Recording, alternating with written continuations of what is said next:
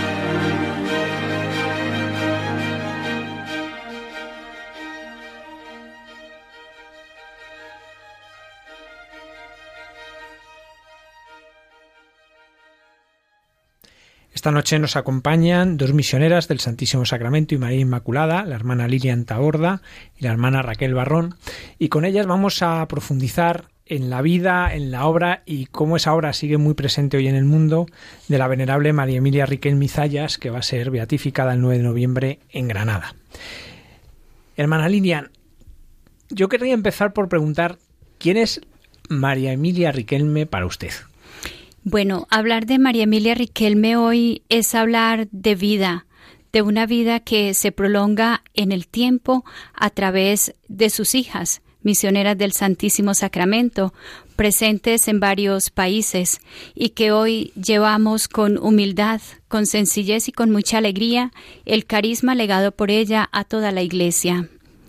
María Emilia nace un 5 de agosto en la ciudad de Granada, España, eh, muy cercana a nosotros, el día de Nuestra Señora de las Nieves, y ella desde pequeña pues siente ese gran amor a la Virgen María. Su padre, el general del ejército de la reina Isabel, y su madre descendiente de familia filipina. Así que también es una gran alegría para este pueblo de Filipinas, para este gran país. Desde su infancia María Emilia siente que Dios está con ella. Desde sus primeros años de vida comienza a ser acompañada por la cruz porque a sus siete años fallece su madre, víctima de la epidemia del cólera.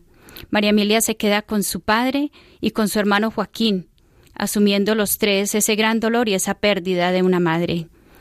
Como es obvio, don Joaquín vuelca todo su cariño en sus dos hijos y se los ofrece a la Virgen de las Angustias en Granada. Y cada día lo lleva a visitarla al santuario. Desde ese momento va creciendo ese amor hacia la Virgen María.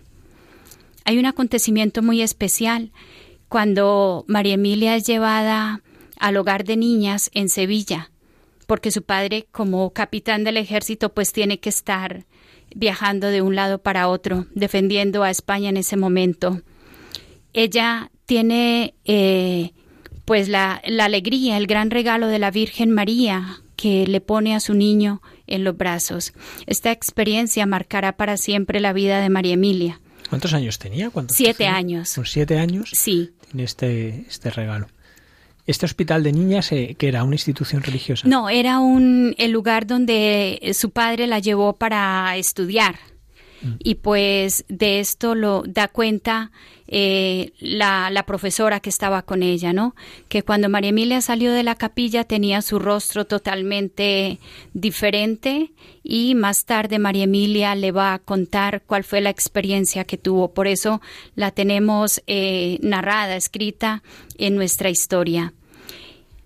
Esta experiencia conecta también con, con una que ella tiene en Pamplona cuando va allí con su padre, eh, escucha por la noche que los, los soldados dicen, sentinel alerta, y, y el soldado responde, alerta está. María Emilia piensa, todavía es muy pequeña, pero piensa, si estos hombres están cuidando la ciudad, ¿no? ¿Qué puedo hacer yo por Jesús en las noches y desde ese momento se empieza como a fraguar, también ese deseo de adorar a Jesús en las noches, de estar como un centinela alerta a los pies de Jesús. En la adolescencia, María Emilia hace eh, su consagración de su castidad y de su vida al Señor, entrega toda su vida a Él la, la, juventud le sonríe, pues tiene fama, tiene belleza, ¿no? Pertenece a una clase social alta, pero a ella no le interesa nada de esto. Ella quiere servir solamente a Dios. Dice que su vida está traspasada por ese amor a Jesús.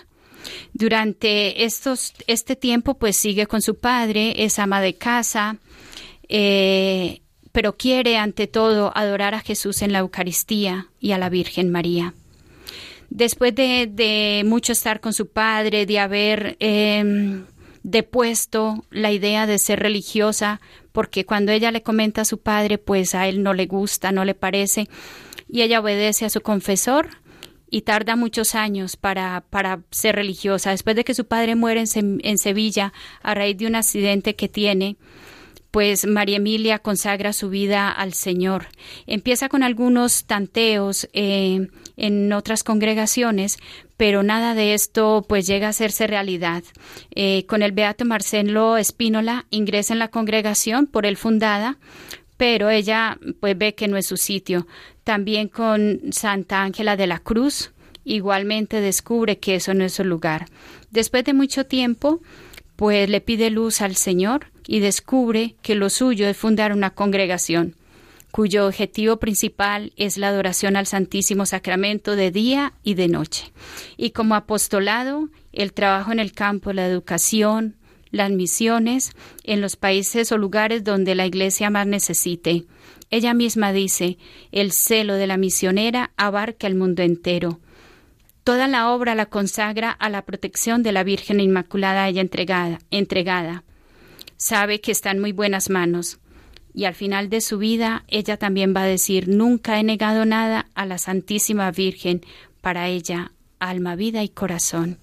Este carisma lo vivimos en la iglesia pues desde la Eucaristía, siendo esa prolongación de Jesús como alimento, fuerza, remedio y consuelo para nuestros hermanos. No solamente es adorar a Jesús en la Eucaristía, sino hacerlo presente en el día a día, como misioneras, llevándolo a Él. María fue la primera misionera, ¿no? Que llevó a Jesús en su vientre. Nosotros lo llevamos todos los días a través de la labor educativa, de la pastoral eh, pues urbanas, rurales, en las parroquias y en todos los lugares donde estamos presentes hoy. Hermana, eh, todo lo que nos cuenta marcaría pues como tres ejes, ¿no? En torno a los que eh, se mueve eso es la espiritualidad de, María Emilia, que sería por un lado la adoración eucarística, por otro lado esta misión, ¿no? Sobre todo mirando a los pobres, a los necesitados, es especialmente pues cuando nos narra el campo, ¿no? Aquello que, en aquel momento se veía más claramente como lugares necesitados de misión, pero también la, esta espiritualidad mariana, ¿no? Esos tres ejes, sobre estos tres ejes va a ir girando toda la, la obra. Cuando ella eh, habla de hacer adoración eucarística de día y de noche, tampoco era una algo tan frecuente en la vida de la Iglesia. Sabemos que en este aspecto de la vida de la Iglesia ha habido momentos en que se han tenido mucho más en cuenta la acción eucarística, en otros que menos, ¿no? Y, es importante, yo creo, pararnos en esto, ¿no? Como ella en ese momento tiene esa mirada que además eh, hoy es tan actual, ¿no? Hoy las capillas de adoración perpetua se están extendiendo por el mundo entero. Y ella ya lo vive. Eh, ¿Fue entendido esto en ese momento? Bueno, eh, no fue fácil, obviamente, por la situación en la que estaba, pues, viviendo la Iglesia, ¿no? Tanto la adoración como las misiones al tiempo, pues, no era fácil entenderlo. Pero mm, María Emilia tuvo la aprobación mm, del Papa y, pues, rápidamente vinieron unas damas también cortesanas acá en Madrid, en la en Cachito de Cielo precisamente, nuestra capilla que hoy es capilla de adoración perpetua. Pues explique esto de Cachito de Cielo para el que no conozca qué es Cachito de Cielo. Bueno, a lo mejor esto no lo puede explicar la hermana Raquel, que, que es la que está allí más tiempo. Que eso es el cachito de cielo, porque uno de repente oye cachito de cielo, cachito de cielo, y alguno dirá, ¿qué será eso? Pues cachito de cielo es una capilla que está especialmente dedicada al culto de la Eucaristía, de la adoración. ¿no? Allí, cuando se inauguró, y lo hizo María Emilia, su tercera fundación, que ha sido después de Granada, Barcelona y, y Madrid ha sido la tercera, pues ella lo primero que pensó era cómo atraer a la gente a Jesús. Y entonces, pues lo primero que pensó era construir una capilla y le quedó tan bonito que la gente pues quedaba en el momento de la inauguración admirados de cómo estaba la capilla, ¿no? Y entonces alguien del público dijo, esto parece un cachito de cielo. Entonces ahí cuando, cuando ella dice, pues, este es el nombre que le voy a dar, cachito de cielo. O sea, ha sido como una, como una inspiración desde los que admiraron y que iba a ser en el futuro pues una capilla pequeña pero grande en el corazón de acogida a los a las personas que van allí a adorar. De hecho, hay que decir que uno si pasa por la puerta casi ni se entera, porque hace un portal más, ¿no? Sí, sí, sí, y cuando uno entra es un cachito de cielo. Entonces, eh, eso es importante porque es un tesoro de Madrid que no suele conocer la gente, más no está muy de paso, porque es una calle un poco escondida y, no se conoce, pero es uno de los tesoros de Madrid. Sí, Bueno, continuamos conociendo un poquito más a, la Madre Emilia con la hermana Lilian y con la hermana Raquel, misioneras del Santísimo Sacramento y María Inmaculada. Bueno, ella funda ya Cachito de Cielo, ¿no? y, cómo se va, cómo va extendiendo por este lado esta devoción eucarística, este vivir, a la vez que se va expandiendo la congregación. Sí, eh, pues la adoración continúa tanto en Barcelona, en Granada y en Madrid. Eh, hay gente que está en la adoración continuamente y hoy podemos decir que la, la capilla de Barcelona, de Cachito y Mallorca son capillas de adoración perpetua que tenemos en este momento. Eh, luego María Emilia ya al final de su vida ve partir a las primeras misioneras para Brasil y más tarde para Portugal y las primeras misioneras en estos países pues continúan con la adoración al Santísimo de día y de noche, a ser posible. Y hoy también la continuamos en las casas donde las hermanas pues eh, son, somos suficientes para adorar de día y de noche al Señor.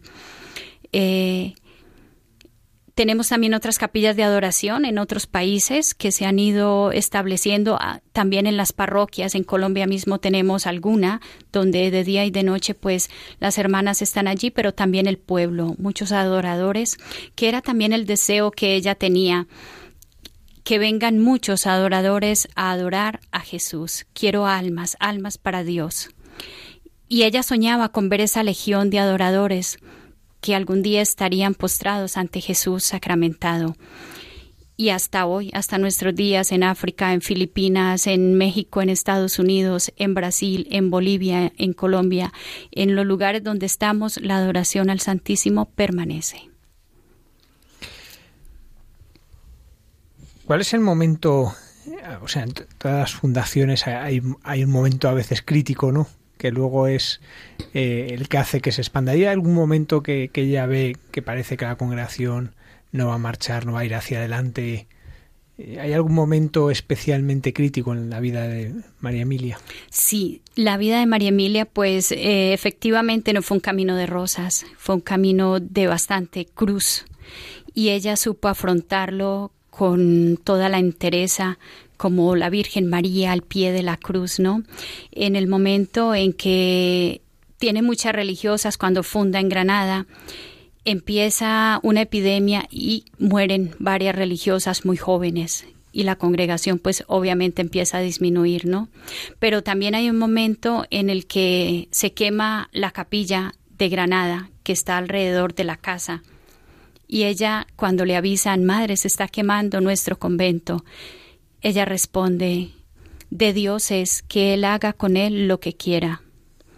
Y en ese momento cesa el incendio.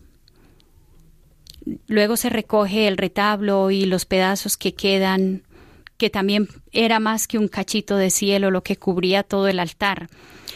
Pero ahí vemos la confianza en Dios, su fe profunda, su amor a Jesús, su amor a los bienes del cielo y no a los de la tierra. Ella se había desprendido de toda la fortuna que su padre le había dado y lo había empleado para el culto, para Jesús, Eucaristía, lo mejor para él. Y en ese momento ve destruido todo lo que se había construido, pero con una fe profunda, de pie y de rodillas delante del Señor, se lo entrega a Él para que Él haga con Él lo que quiera. Una vida como la María Emilia, una vida contemplativa y a la vez en acción, a veces nos cuesta entender, ¿no? De dónde sacaba tiempo para tantas cosas, ¿no? Pues pasaba tanto tiempo rezando, tanto tiempo, ¿no? Eh, parece que, que es muy difícil, ¿no? De hecho, cuántas veces nosotros en la vida cotidiana nos cuesta encontrar ese tiempo de oración. Y por eso tenemos que mirar la vida de los santos, porque son los que nos enseñan a sacar tiempo. A veces le digo, ¿cómo podemos rezar? Miras a los santos y aprendes a sacar tiempo, porque eh, hoy, como entonces, ¿no? Parece, nos parece que la vida de hoy está acelerada, pero en aquella época tampoco era mucho más lenta. Eh, ¿Cómo ella encontraba ese tiempo y sabía vivir esos tiempos y, darle a cada cosa y a cada aspecto su lugar. Todo lo vence heroicamente con el arma de la oración, su fe y abandono en las manos de Dios, que la llamó, ella sabía, ella tenía la plena confianza que no la iba a dejar, y con una filial confianza a María Inmaculada.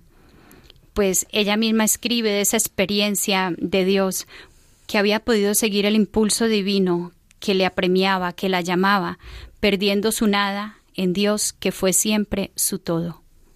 De ahí que también el lema que tengamos ahora para la beatificación es mi Dios y mi todo, mi Dios y mi todo, porque fue un repetir continuamente en su vida el que Dios para ella era todo. Yo creo que la manera como ella puede vencer todas estas dificultades, puede estar serena ante Dios y llevando adelante una obra tan grande, ¿no? Una congregación. Eh, las hermanas cuentan y en, en la memoria está, ¿no? Que permanecía horas y horas de rodillas delante del Santísimo en los días de invierno y le decían que ya que se levantara, que era hora de comer o de ir a dormir, y ella continuaba en un éxtasis de amor profundo a Jesús Eucaristía. Todo esto tenemos que entender que María Emilia fue una mujer muy humana, ¿no? Que no vamos a pensar que los santos están por allá en otro, en otra dimensión que no podemos tocar. No, totalmente una mujer humana de su época, de su tiempo, animando, alentando a las religiosas, pendiente de cada detalle, de cada situación, de cada casa, de las hermanas que ya estaban en Brasil, que estaban en Portugal. Son muchos días eh, y tiempo para comunicarse con ellas, pero todo el, estaba siempre pendiente de lo que sucedía en un lado y en otro. La oración y el amor a Jesús y a la Virgen María la mantuvieron siempre firme. ¿Por qué precisamente la advocación de María como María Inmaculada? ¿Qué, qué resonancias tenía en ella el dogma de Inmaculada? Porque realmente es muy cercano en el tiempo, ¿no? Me imagino que eso es lo que le va a marcar? ¿Por qué ese, ese amor a la Virgen tan, tan acendrado en ella? Porque desde pequeña, para María Emilia, pues era como algo desde la cuna, ¿no? Que sus padres eran muy muy devotos a la Virgen y les llevaban pues a la, a la iglesia de la Virgen de las Angustias, ¿no?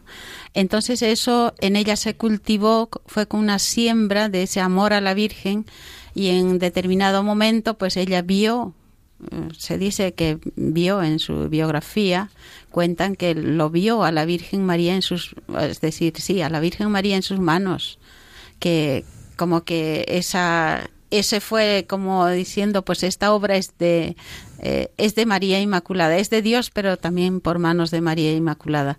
Entonces ella tiene un amor exclusivo a, la Virgen, incluso cuando es nombrada general, ella dice, no soy yo la general, es la, la Virgen Inmaculada. O sea, como poniéndole en primer lugar, ¿no? a que ese, ese amor por, por la Virgen pues lo transmite incluso a nosotras, que en todos sus escritos, sus cartas, dice, todo por manos de María y a sus hijas eh, dice, ¿no? En esa época y ahora también en sus cartas nos repite, hijas, hijitas, es muy cariñosa, muy tierna, parece que hubiese bebido de, ese corazón de María ese cariño, esa ternura, esa dulzura para con sus hijas, porque nos sigue repitiendo a través de sus cartas que amen a María, pongan eh, todo en manos de María para todo, toda, todo trabajo, toda misión, porque la primera misionera ha sido ella, la primera que ha dicho sí a Jesús es ella, o sea, todo por manos de María y en María Inmaculada. Es, yo creo que es la grandeza de ese corazón que ella aprendió a beber de esa fuente, que cómo fue María con Jesús y cómo aceptó esa voluntad de Dios en su vida.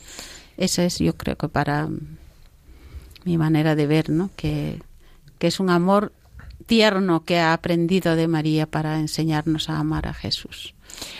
Hermana Lineal, ¿cuál es el milagro que, que ha facilitado eh, pues la próxima beatificación de María Emilia Riquelme?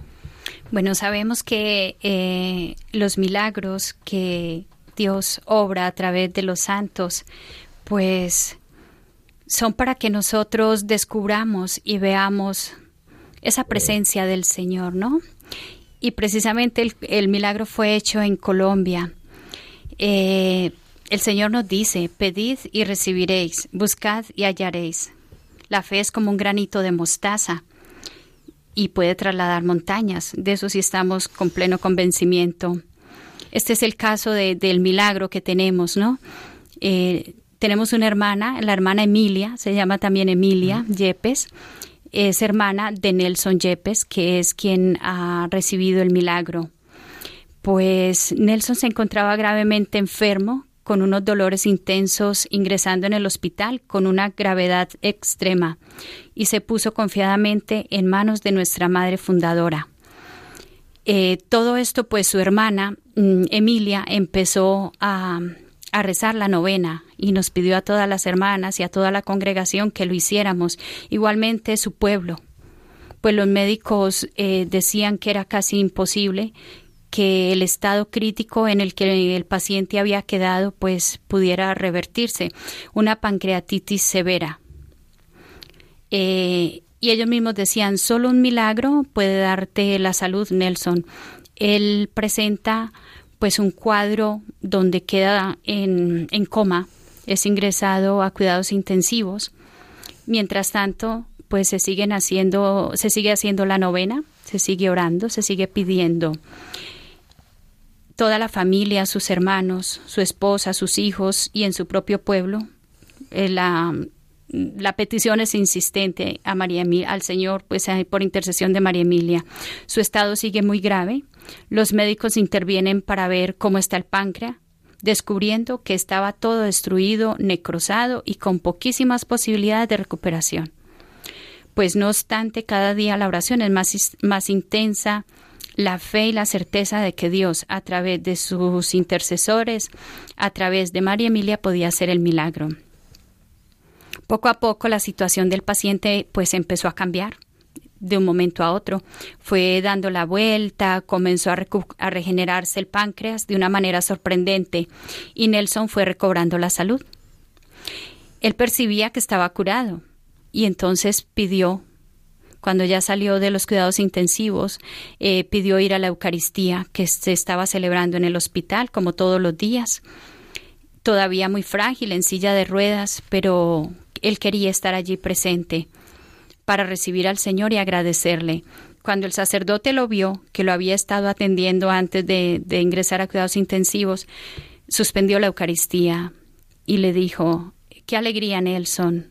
Desde ahora te llamarás Nelson Milagro. Tú eres un milagro. Pues inmensa fue la gratitud y finalmente Nelson pues salió del hospital curado. Dios había manifestado su querer había realizado su signo, como en otros milagros. Nos podía también decir, tu fe te ha curado, vete en paz. Eh, toda la familia está muy agradecida. Se presenta el milagro a la arquidiócesis de Medellín. La arquidiócesis de Medellín lo aprueba y comenzamos pues todo el proceso para la causa de, de beatificación y finalmente pues es aprobado también en Roma viendo que no hay eh, ninguna intervención de mano humana para la regeneración del páncreas. Es un órgano que no se regenera por sí solo, pero Nelson tuvo la gracia de que su órgano se le regenerara. ¿Va a estar en la beatificación, Nelson? Nelson viene a la beatificación. Dentro de ocho días, el domingo, estará llegando a España junto con los peregrinos que vienen de Colombia, Brasil, eh, Angola, Portugal, Filipinas, de todos los países, Bolivia, México, Estados Unidos, estamos esperando los peregrinos. Él vendrá y su familia también lo estará acompañando. ¿Qué ha significado el momento en que a la congregación le llega pues que hay un milagro, que hay la posibilidad, que, que ya se vislumbra que la posibilidad de beatificación es algo muy cercano? ¿Cómo han vivido este momento? Estamos en marcha hacia un acontecimiento de verdad que para nosotros es un regalo grandísimo, un regalo para la iglesia. Eh, con el milagro sabíamos que ese deseo grande que habíamos tenido siempre de que María Emilia fuera beatificada, pues era la posibilidad, ¿no? Y de que el médico pudiera confirmar que en realidad era un hecho inexplicable, pues estábamos frente a un milagro definitivamente. Bueno, contaros también que el médico estará también aquí el día de la beatificación. Sí, eh, y el certificado, las enfermeras y todos cuantos estaban allí. Para nosotros de verdad, eh, pues es un momento de gracia, de bendición. Y es una invitación también a decir que queremos también vivir ese carisma, esa vida de santidad de María Emilia. Ella también nos está diciendo que no quiere ser santa sola, porque somos una congregación, somos comunidad. Y como ella supo responder heroicamente a esa invitación del Señor, sed santos, porque yo, el Señor vuestro Dios, soy santo, nos hace también esa invitación a nosotros. Pues de hecho lo estamos viviendo con Mm, muchísimos proyectos, objetivos, ¿no? Todo este tiempo, un momento de, de, gracia, bendición, con un impulso de una llamada a la santidad, un impulso a la vida misionera, un impulso a crear comunidad, a la vida de oración silenciosa, a adorar, a contemplar un impulso a la fe, al amor, a la esperanza. Para nosotros marca pues unos retos muy, muy grandes, muy grandes. Y pues toda la ilusión con la que la está viviendo la ciudad de Granada, ¿no? Toda esta preparación y todo este acontecimiento bueno, a nosotros no, nos deslumbra y nos pide de verdad responderle al Señor en santidad. Una de las características también de, de su congregación es la atención a los pobres, a los necesitados. ¿no? Por ejemplo, ahí en Cachito de Cielo eh, se adora y se da de comer, las dos cosas, ¿no? ¿Cómo nace? Primero vamos a, hablar de, cómo nace en María Emilia pues este amor a los pobres, cómo se va despertando, ¿no? Esa sensibilidad eh, en, en, aquel momento, pero ¿y cómo se está viviendo hoy eso en la congregación? Pues en el tiempo de María Emilia, ella fue la que atendía a los más necesitados porque iban a tocar la, puerta de su casa, ella veía necesidad en la calle, también acudía, empezaba por enseñarles la catequesis a los niños más pobres. Y por eso hay una frase muy concreta en ella que dice que los pobres son imagen de Dios, los pobres son mis amigos. Y bueno, y eso a ha profundizado durante su vida y ha inculcado en las misioneras pues ese amor a los pobres y que en Cristo adorado estaba en el pobre. Lo que hoy se dice, ¿no? El amor eh, está en la Eucaristía, pero de ahí tiene un como un fruto, ¿no? Eh, a mí esa experiencia me ha llamado mucho la atención. Hace 12 años que yo estoy vinculada a la congregación, soy misionera eucarística laica eh, estoy en proceso de, una consagración. Pero bueno, a mí lo que más me llena es conocer eh, de dónde procede esa, ese cachito de cielo, aparte de la adoración eucarística, adoración al Santísimo. Eh, empieza por un bocadillo, las hermanas misioneras. luego ya viene no tenían mucho dinero para comprar todo para porque había cantidad de gente, un huevo cocido y con algo de pan. Y así durante muchos años en Cachito de Cielo ha estado la obra social. Ahora se ha trasladado a otra comunidad que está a pocos minutos de Cachito de Cielo, pero sigue siendo una prolongación porque es eh, la capilla de adoración Cachito de Cielo la obra social es cachito de cielo, porque tiene relación la adoración con la misión de amor a los pobres, ¿no?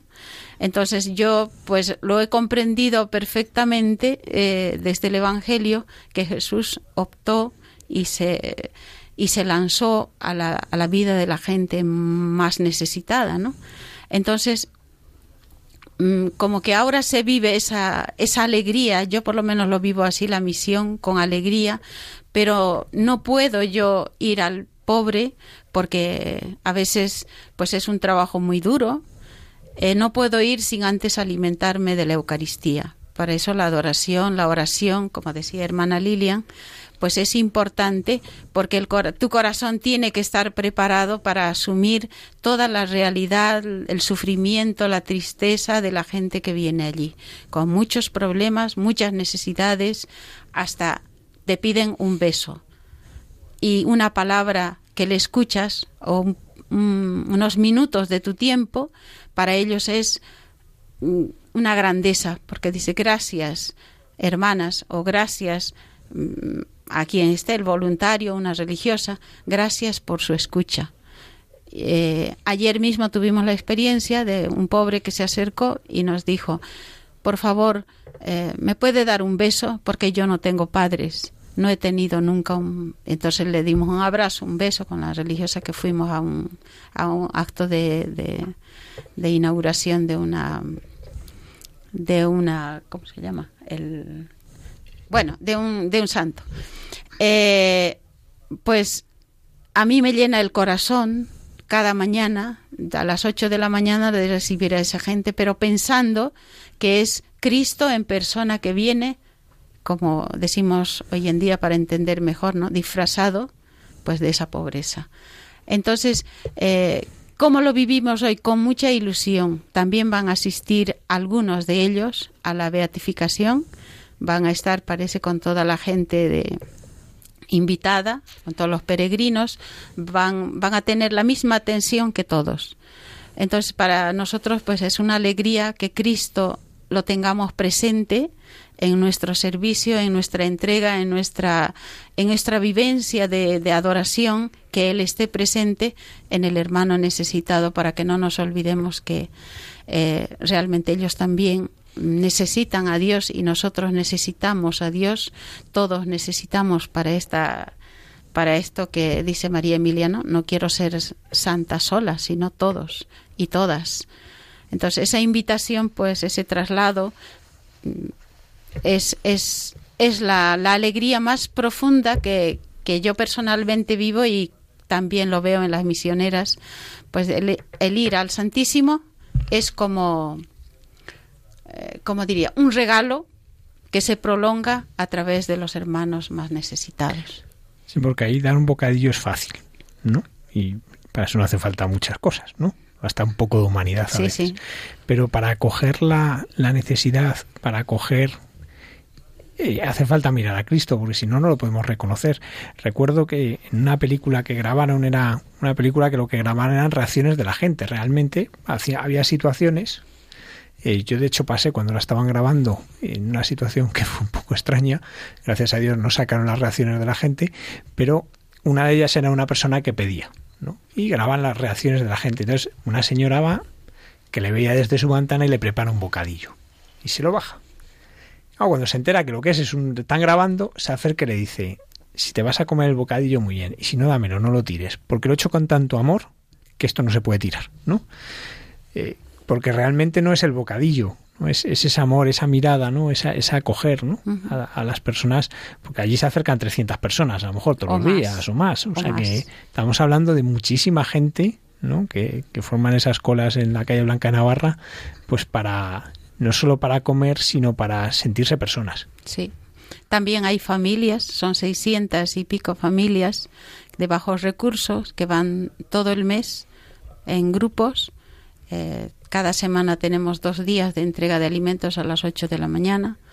O sea que, que, el movimiento es enorme y a veces no llegamos a todo lo que tenemos que llegar porque también no solo es darles de comer, también es acogerles con cariño, tratarles con cariño por sabiendo que ahí está Cristo, pues pidiéndote no, no solo, pero también es bueno reconocer a la gente generosa, porque nosotros realmente todo lo que damos no lo damos por, porque lo compramos, sino hay, hay instituciones está el Banco de Alimentos que, nos, que colabora muchísimo con las familias y está la Comunidad Europea que también, pero hay gente de corazón bondadoso que también deja sus donativos para lo más necesario que, que falta, porque es mucho.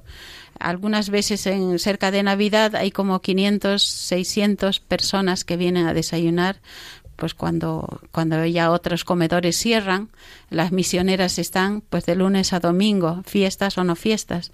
Entonces, pues sí que es, es una, una alegría bien grande y yo creo que eh, es la misión que, que, Dios tiene preparado para esta congregación. ¿Cómo fue la muerte de María Emilia? Bueno, María Emilia muere eh, cuando tiene 92 años de edad en la ciudad de Granada, 93, perdón, en la ciudad de Granada. Eh, fueron muchas las personas que quisieron pasar en ese momento por su fama de santidad que se ha incrementado pues a través de los años. María Emilia entrega su alma a Dios, entregada al servicio, a la iglesia, adorando a Jesús, Eucaristía, a la Virgen Inmaculada el 10 de diciembre. También mm, que se celebra la Virgen de Loreto, ¿no? Una gran alegría también para ella querer morir un día de la Virgen. María Emilia pues eh, nos deja su santidad, su vida sencilla, alegre, humilde, ese deseo de que todas sus hijas seamos siempre de Dios y es lo que hemos tratado de, de, seguir viviendo a lo largo de todos estos años. Ella nos bendice en ese momento en el que está muriendo y pues eh, dice que bendice a las que están presentes, a las que están a las futuras, bendice toda la congregación. Y yo creo que ese momento de su muerte y de su, de su bendición para nosotros pues sigue siendo hoy presente y sigue estando hoy en cada una de las misioneras que queremos seguir llevando a Jesús, el amor de los amores, por el mundo entero. Hermana Lilian, ¿cuánto tiempo lleva usted siendo misionera? Bueno, pues ya son bastantes años, 32 años como misionera del Santísimo Sacramento y María Inmaculada. Eh, entré de 15 años, entré muy joven. Sí. ¿Cómo fue? sí, bueno, en un principio yo quería ser contemplativa. Esa fue como la primera llamada del Señor que recibí, irme a un convento de clausura pues lo manifesté a mis padres y se opusieron totalmente, y más en una clausura. Entonces, bueno, un poco también por ellos empecé como a decir, mm, voy a hacer de lado la clausura y pues voy a pensar en un carisma misionero. Yo quiero ir al mundo entero, llevar a Jesús, eh, predicar, enseñar el Evangelio, ¿no? Todo lo que uno siente cuando tiene ese corazón tan joven, un corazón adolescente, ¿no? Yo había sido scout, entonces los scouts me transmitieron a mí todo lo que es el riesgo, ¿no? Las ganas de ir adelante. A ellos les debo mi espíritu misionero, de verdad, mi formación, eh, la vida de sacrificio. Entonces poco a poco fui buscando una comunidad misionera, pero llamé a sus puertas y me dijeron que estaba muy pequeña, que tenía que terminar de estudiar, que no, que pues que no, que eso eran cosas de una niña, que, que todavía me faltaba mucho. Y no sé, un día cualquiera, en ese mismo año en, de mi búsqueda, ya teníamos un grupito de oración, participábamos todos los días de la Eucaristía. Llegaron a mi parroquia las misioneras del Santísimo y el párroco me mandó llamar. Y entonces, pues yo inmediatamente vi pues la propaganda, la historia de María Emilia, el carisma de oración, contemplación y misiones. Y digo, pero si es que lo tengo junto, la contemplación, la vida de clausura y las misiones. Bueno, pero esta contemplación aquí, ¿cómo es? Entonces las hermanas me explicaron y yo dije, no, eso es lo que yo quiero, ya está. Y seguí eh, ese resto de año, era como mitad de año con ellas en, en comunicación, en contacto, y al año siguiente ingresé, terminé mis estudios y bueno, pues eh, mi primer destino fue España. Yo vine aquí con 20 años a España y luego regresé a Colombia, allí seguí estudiando, me seguí formando. Volví nuevamente a España y el año pasado estuve en, en Estados Unidos, donde tuve pues la gracia de, de, conocer gente muy linda, muy bella, todos nuestros hermanos hispanos que están allí, pero también la gente estadounidense. Eh, viviendo la fe, compartiendo juntos, los hermanos de, de Cambodia, de los vietnameses que están allí eh, de la guerra, refugiados, pero que tienen comunidades muy vivas. Eh, un trabajo de, de pastoral bastante amplio con las hermanas que están allí he aprendido muchísimo, me traje pues su alegría, su generosidad, gente que ama a Dios y que, y que quiere seguir adelante. También en Colombia he estado, eh, soy, eh, soy, educadora, muchos años, 13 años como, como maestra en escuela y colegio. Y pues en la misión en Colombia tenemos mm, casi que obligatoriamente en toda la iglesia dos épocas fuertes de misión, que es la Semana Santa, la Navidad y alguna más, ¿no? Dependiendo de las parroquias o los lugares donde estemos. Entonces he podido trabajar con eh, los afrodescendientes, los indígenas y bueno, y pues eh, otros lugares rurales de, de, Colombia que son bastante amplios, bastante grandes y cada región pues también tiene su particularidad y su manera de, de, vivir la, la vida cristiana y, y la Iglesia Católica, ¿no? La presencia que hace allí. Pero de las que más me han marcado fue mi primera experiencia de misión, que fue con los afrodescendientes y con los indígenas.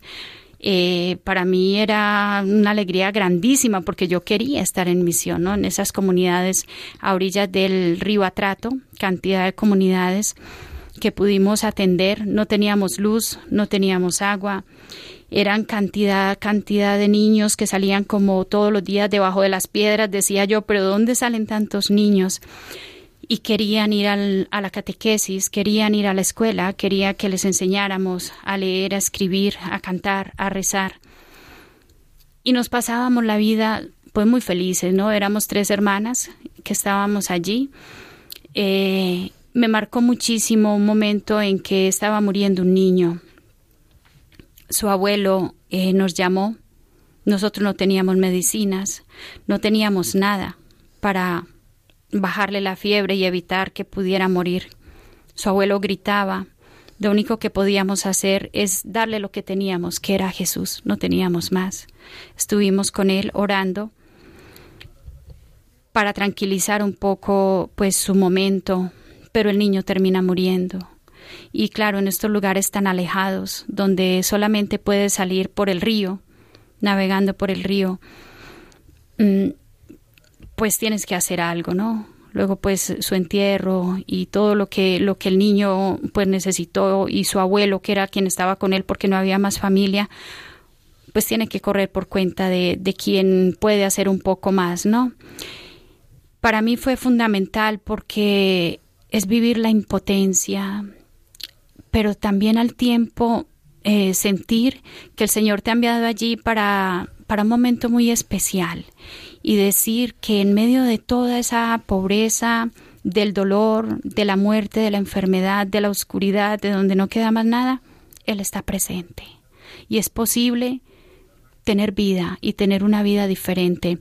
Bueno, luego pues todos esos procesos de misión con los poblados uno continúa yendo, ¿no? Continúa acompañando pero eh, el corazón se le queda a uno marcado con todas estas experiencias. No pararía de contar en esta noche, son muchísimas, ¿no? Porque he tenido la, la, fortuna pues de estar en varias regiones de Colombia y en cada una de ellas pues tengo experiencias maravillosas y bellas con las personas con las que he podido convivir.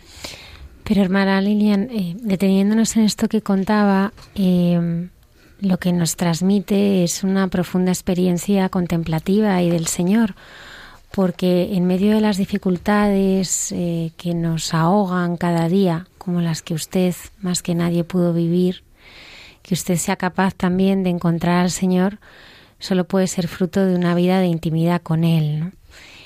¿Cómo es y cómo le ha ayudado esa vida de intimidad que usted tiene eh, con el Señor?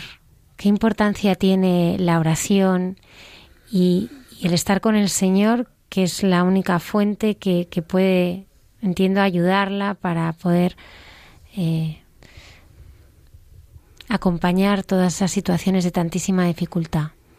Bueno, em, de la Eucaristía he podido beber realmente a ese Jesús que se hace presente una espiritualidad vivida desde la cotidianidad, de la presencia, de la cercanía, de estar, de, de escuchar, de mirar, de contemplar, de adorar y ver en el rostro de los demás esa presencia de Jesús. Eh, a veces no es fácil, ¿no? Porque ya te digo, la impotencia te, te, te puede también desbordar, ¿no? Soy una persona muy sensible al sufrimiento y al dolor de los demás. Y cuánto quisiera también poder aliviar esos dolores y todo, todas esas cosas que van pasando, ¿no? Pero he aprendido desde la Eucaristía a encontrarme con ese Jesús que me habita, con ese Padre, con ese Hijo, con ese Espíritu Santo, eh, a hacer presencia y a estar, hacer silencio, a callar. En el día a día me gusta mucho escuchar la realidad, ¿no? Lo que va pasando, lo que va sucediendo, porque creo que por ahí es el, espíritu, va hablando. Cómo hay que afrontar esas realidades, cómo podemos ir sanando, cómo podemos ir eh, tendiendo la mano, cómo podemos ir construyendo. Ya os digo, no es fácil, pero tampoco imposible, ¿no? Solamente al pie del sagrario, que también nos lo dice María Emilia, es donde se amasan las grandes batallas del amor de Dios. Son bastantes años, ¿no? Y la adoración de día, de noche, contemplar a ese Jesús, ahí en el sagrario, pero también en la realidad de cada día. Cuando hablan adorar de día y de noche es que tienen un espacio para la adoración de la noche, normalmente en la vida de las misioneras. Sí, eh, todos los días, pues en, durante la jornada tenemos nuestras horas comunitarias, ¿no? Como mm, toda la vida religiosa, ¿no? Lo que tenemos, laudes y vísperas pero tenemos también una hora de adoración personal en el día y en la noche también se procura que tengamos una hora de adoración en lo posible y en las casas donde pues somos hermanas suficientes. Pero de ordinario todas las noches tenemos nuestra hora de adoración. ¿Qué valor tiene la adoración en la noche? Bueno, es el momento en el que eh, es de noche, ¿no? Es oscuro. Eh, hay quien duerme, pero también hay quien no duerme, ¿no? La ciudad no duerme de noche. Eh, hay dolor, hay llanto, hay angustia, como que todos los sufrimientos humanos los podemos mm, vincular al oscuro, a lo que a lo que es de noche, ¿no? Y en la noche necesitamos luz, necesitamos fe, necesitamos lamparitas encendidas ahí de rodillas, pidiendo luz, pidiendo acierto, pidiendo oración. Por muchos que están en ese momento viviendo en la noche y que quizá pues ese es su, su mundo, su vida y que necesitan esta fuerza de la oración esta fuerza de lo divino, que no es mágico, pero que sí es presente y que es real, ¿no? Que es fuerza del Espíritu Santo obrando. ¿Cuánta gente después con los jóvenes uno se encuentra y dice, mira, y yo estaba en las horas de la noche y sentí que, que algo me decía, mira, no vayas allá, no consumas esto, no, no estés por este camino. Tenemos varias experiencias, ¿no? De esas realidades. Entonces, es estar en la noche contemplando, a Jesús. No que esté solo, Jesús no está solo, pero sí es el momento en el que la angustia y las debilidades de la humanidad podrían estar centradas en esa oscuridad. Raquel, ¿cómo has experimentado en tu vida que la oración cambia las cosas? ¿Qué les dirías a lo mejor a algunos de nuestros oyentes que dicen, bueno, yo he ido alguna vez a alguna capilla de adoración, estás puesto el Santísimo, pero, yo llego allí, estoy, de repente me quedo dormido, me voy y mis problemas son los mismos que tengo cuando he entrado. Parece que, que nada cambia.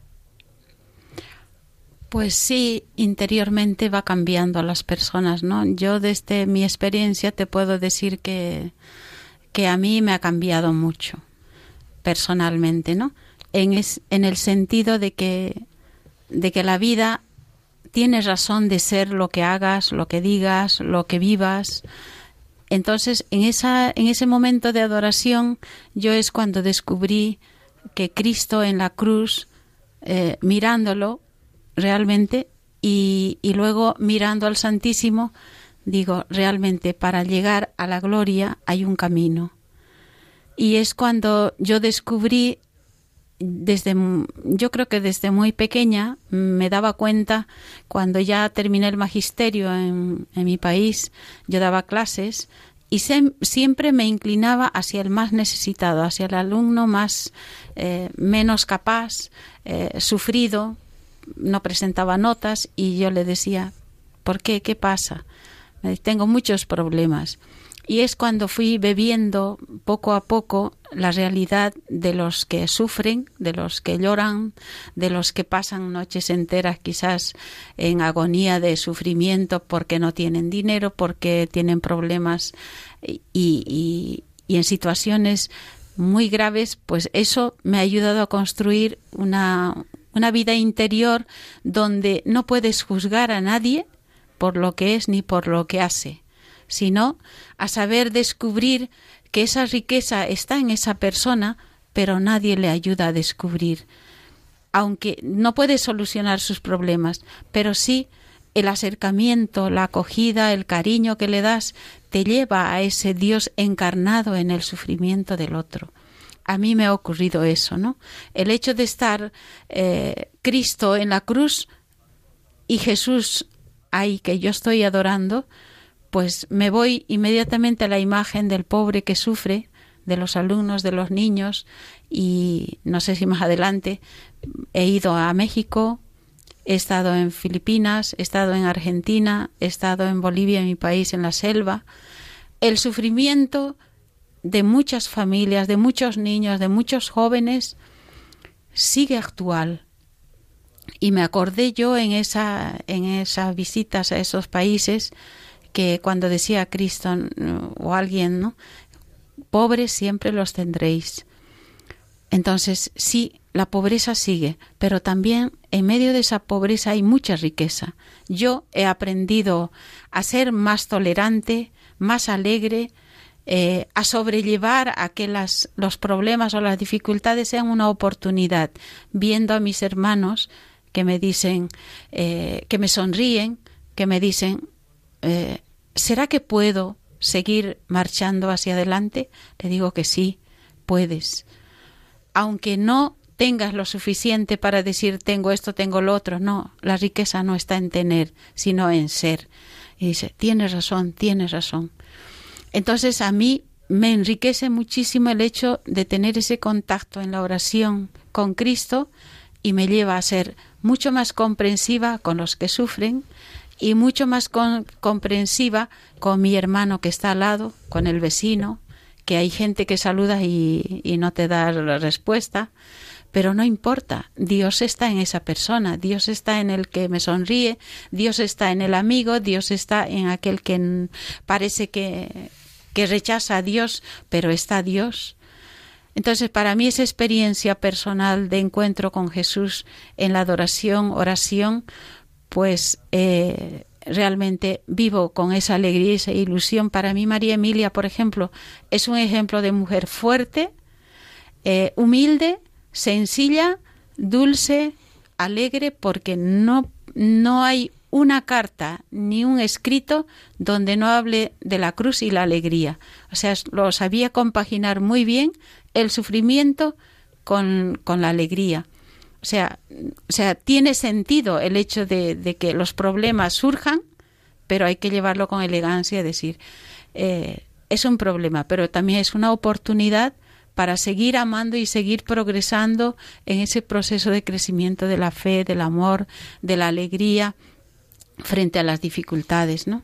Entonces, pues yo, para mí, más que servir, ayudar en la obra social o en cualquier grupo, porque ahora mismo estamos con un grupo de, bueno, estoy encargada con otra religiosa de la comunidad MEL de misioneros eucarísticos laicos y luego tenemos un grupo de oración en Cachito de Cielo, en la capilla en la cuarta planta que hay otra capilla y de ahí han, han surgido porque era una inquietud y yo necesitaba más tiempo y la Madre General, que ahora es Marian Masías, pues organizó de alguna forma ese grupo de oración y es que a mí me ayudó muchísimo a comprometerme con los más pobres y conmigo misma, porque ha ido creciendo ese amor a la Eucaristía, esa alegría de, de darlo todo sin esperar nada.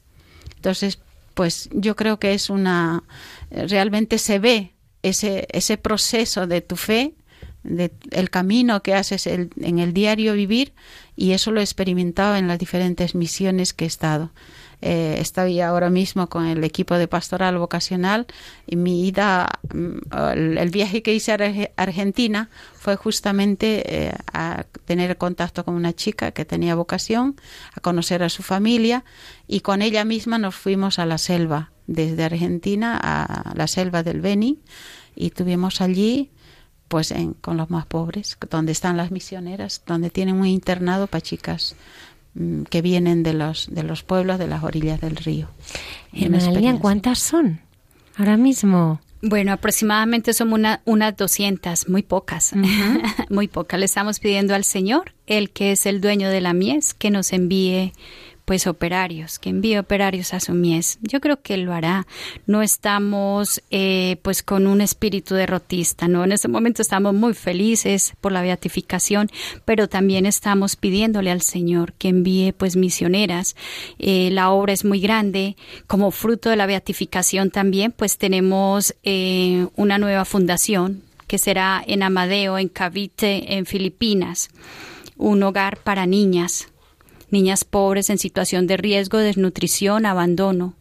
Queremos eh, pues mm, fundar este hogar como fruto de la beatificación, así que necesitamos misioneras que vengan a adorar y amar a los más pobres. Precisamente quería hablar de Filipinas, porque ¿cómo, cómo surge el fundar allí? ¿Cómo, ¿Cómo está siendo el desarrollo allí? Pues, está el padre Isaac, nuestro padre Isaac. Fue allí, sí, fue a, esa experiencia misionera porque su parroquia colabora con, con Filipinas. Y tuve la suerte y, yo creo que el regalo de que la Madre General con su consejo pues me, me dieran esta oportunidad de ir a, hacer una, una, experiencia misionera, ¿no? no vamos, yo por lo menos no he ido a enseñar nada, yo he aprendido mucho de ellos esta idea surge, eh, el año no me acuerdo ahora, pero ya hace siete, ocho años que surgió eh, justamente del Consejo General de ese tiempo, fundar en Filipinas eh, porque querían otros países. Al final surgió Filipinas con los padres agustinos y he estado en la casa, en la comunidad, compartiendo vida y misión con las hermanas, son tres. Y estuvo también aquí alguna vez la, encargada de la comunidad, que es MAPI. Y, realmente pues es, es una misión muy bonita. He estado en Amadeo, el terreno es bastante grande, la obra que se va a hacer es muy grande, justamente para los niños de Baseco, que donde trabajamos ahora mismo en la misión, he estado allí con ellos, realmente es una alegría, pero al mismo tiempo es un gran sufrimiento compartir cómo viven, eh, las necesidades que tienen, pero una alegría tan grande el hecho de tanto niños como familias de esa experiencia de, de fe que por más que no tengan para comer están felices. Entonces esta esta fundación surgió en base a las necesidades urgentes del mismo lugar donde están las hermanas y ahora pues creo que se va a abrir una comunidad para este hogar para acoger a niñas en riesgos procedentes de Baseco, que es una zona muy muy muy pobre, muy pobre. Entonces tenemos la alegría esta de, de, de, compartir. Yo vine con mucha riqueza de allí, de haber aprendido, me han enseñado mucho para la vida. Tienen precisamente aquí un folleto ¿no? que cuenta la, la obra que, bueno, pues nuestros oyentes no lo pueden ver, pero son todo pues caras de niños, ¿no? Eh, pues que te atrapan el corazón. Sí, sí, sí, sí, Me imagino que es muy duro, ¿no? Porque además en algunos de ellos se ven pues, pues enfermedades, eh, sufrimiento. Y el calor. El calor, que son condiciones. Lo que pasa que, que ¿cómo vivís el encuentro con el Señor, ¿no? Antes hablamos del encuentro con el pobre. Pero si en alguien nos toca la pobreza es en un niño, precisamente, ¿no? ¿Cómo, cómo vivís ese encuentro con estos niños en esas situaciones a veces muy dramáticas, ¿no? Porque estamos hablando de sacarlos de la nutrición, del abuso, del tráfico de órganos. Incluso es que eh, no estamos hablando de situaciones tristes de hambre, sino de situaciones dramáticas en las que cada día eh, se pone en peligro su vida. ¿Cómo es ese encuentro con el Señor en un niño? Eh, yo diría, es un encuentro sencillo y grande a la vez, porque yo he compartido con estos niños realmente el idioma conmigo no iba el, tagalo, el, inglés tampoco, pero sí que pudimos cantar, reír, jugar con ellos y yo mm, dentro de mi interior decía, estoy compartiendo la vida con Cristo, con estos niños que te dan unos abrazos, te dan unos besos, eh, van detrás de ti con una ilusión grande como si estuviese eh, Cristo mismo ahí, van corriendo y te dan un abrazo, te llenan todos a la vez el abrazo y por poco te tumban al, al suelo, ¿no? Entonces esa alegría es, es un entusiasmo que te inyectan en las venas para decir, vale la pena pasar dificultades de calor, eh, vale la pena eh, por este Cristo que vive en estos niños, porque cuando se les pone a orar, ellos se ponen realmente en oración, en un silencio único y, y se mantienen, cosa que aquí creo que no lo conseguiría, sería muy, muy raro, pero quizás también, no lo, no lo he experimentado en los colegios, pero sí que allí en ese barrio, en esa zona donde estamos, es eh, yo le decía a Lilian, ¿no? Vas a estar con estos niños, porque a estos niños yo los conozco, eh, con rostros vivos, yo los tengo en mi mente y, y, la verdad que cada vez que les miro digo, estos niños me han dado vida y se puede al mismo tiempo vencer las dificultades del calor, porque no es fácil el acceso. Tienes que ir todos los días en una moto bien apretados, tres o cuatro o cinco algunas veces ahí los niños, y nosotros íbamos las cuatro misioneras, una encima de la, de la moto y las otras tres metidas en ese cuchitrín, que, que bien apretados y con un calor que no hay ni, ni un abanico, si viene un abanico te lo quita la otra moto, pero mm. se vive con esa felicidad. Y, y yo me acuerdo mucho de María Emilia, y, en esa frase que dice los, los pobres son imagen de Dios, pues a mí me ha llenado mucho esa frase y lo seguimos teniendo en la obra social también, pero ahora en Baseco, pues realmente es, mm, es muy duro, no digo que es fácil, parece que fuera fácil, no es fácil. El, el compaginar eh, la misión con la vida de oración, pero yo he hecho la experiencia ahí más cercana con las hermanas de estar en adoración, estar en comunión con los niños y con las familias y realmente es una gran riqueza y admiro a María Emilia que haya tenido ese proyecto a través de las misioneras llegar a estos países más pobres. Por tanto, sábado 9 de noviembre. Exacto. 11 de la mañana. Están invitados. La Catedral de Granada. Exactamente y con Radio María transmitiéndolo en directo, oh, por supuesto. Tendremos la beatificación de la venerable María Emilia Riquelme Izayas. ¿no? La va a presidir el cardenal Ángelo Becciu, que es el prefecto de la Congregación de la Causa de los Santos. ¿Van a tener algún acto más en torno a la, a la beatificación? ¿Van a realizar algún acto, alguna misa de acción de gracias? Eh, ¿Hay alguna cosa a la que también pues, eh, pues se pueda acudir desde otros lugares? Sí, hay justamente está en este cartel la semana de María Emilia, que lo más fuerte va a ser el viernes en la noche, una vigilia de oración, y luego va a ser el traslado al día siguiente, después de la Eucaristía de la Beatificación, el traslado de María Emilia a la, a la Casa Madre. Está el día 5, encuentro con el carisma, el día 6 es la Eucaristía en la Basílica de Nuestra Señora de las Angustias a las 18. El día 7, acogida de los peregrinos internacionales que llegan a, a Granada. Es una celebración y encuentro con el carisma. El día 8, eh, vigilia de oración, que sería en la noche, lo que hablábamos, exposición eucarística en el monasterio de San Jerónimo, porque en nuestra capilla no, no cabe. No cabe nadie allí. Bueno, nadie, pocos. Y eh, luego el día 9, pues la Eucaristía solemne de la Beatificación en la catedral a las 11 de la mañana, que, está, que va a estar Radio María. Y bueno, luego el traslado en procesión del cuerpo de la Beata a nuestra casa. Y y luego, pues ya para poder acceder, ya aquí vamos a dejar también mm, a la catedral, asistir a la Eucaristía de la Beatificación, eh, tienen que tener una identificación, eh, acreditación oficial, que sería Residencia Universitaria María Emilia Riquelme, Plaza Sor Cristina de la Cruz, que está ahí en la librería, Cruz de Elvira, ¿no? De todas maneras, y también. Todo eso se hace caminando. Si algunos de nuestros oyentes quieren conocer eh, o quieren saber algún dato más concreto, pueden escribirnos. Hay mucha gente buena, arroba radiomaria.es y enseguida pues les ponemos en contacto con todos vosotros. Pues sí. Muchísimas gracias, hermana Lilian, Raquel.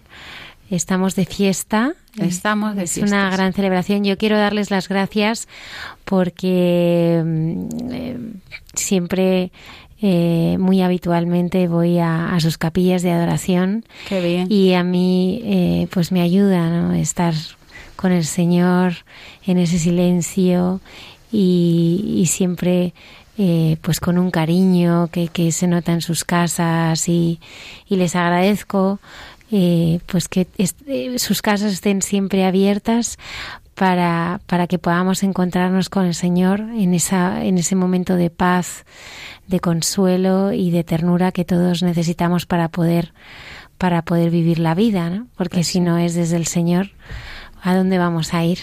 Pues Así que muchísimas gracias. A vosotros muchísimas gracias por esta invitación en esta noche y pues por dejarnos presentar a esta gran mujer que nos tiene con el corazón en fiesta, eh, acompañar mm, pues con oración todos estos días, todo este momento grande, acompañar esta misión de Filipinas. Eh, yo me estaré yendo a Filipinas en enero eh, aproximadamente. Estoy terminando la escuela Misionología, que es una escuela muy importante también aquí en Madrid para poder mm, pues ir a los lugares de misión. Eh, entonces, pues que todo sea un momento para agradecer, orar y presentarle al Señor su bondad y su misericordia.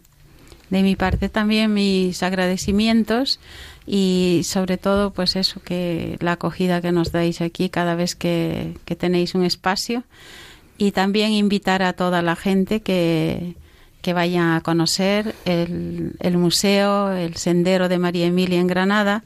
Y bueno, allí están las hermanas mm, esperándoos para que paséis a visitar y con mucha alegría pues acogeros. Y que haya jóvenes también que, que sean capaces de asumir esta realidad, este proyecto de Dios en sus vidas para seguir eh, pues engrandeciendo ese esa misión de Dios ¿no? en nuestras vidas. Gracias. Muchas gracias.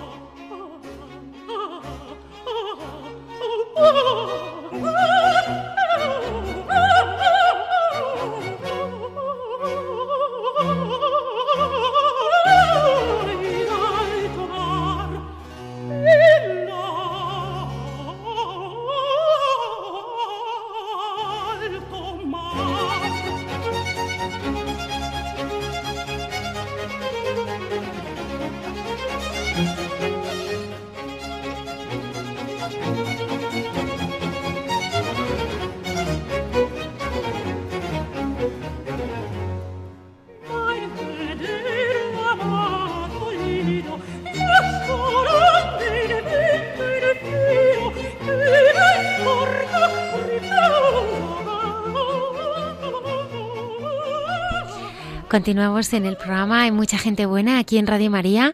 Me gustaría recordar a nuestros oyentes que pueden escribirnos hay mucha gente buena arroba radiomaria.es para compartir eh, cualquier sugerencia sobre el programa, cualquier comentario que además eh, podemos eh, también mm, compartir en directo ahora mismo. El padre Alberto Rollo nos trae cada viernes eh, un santo que descubrir. Así que vamos a ver a quién nos quiere mostrar esta noche.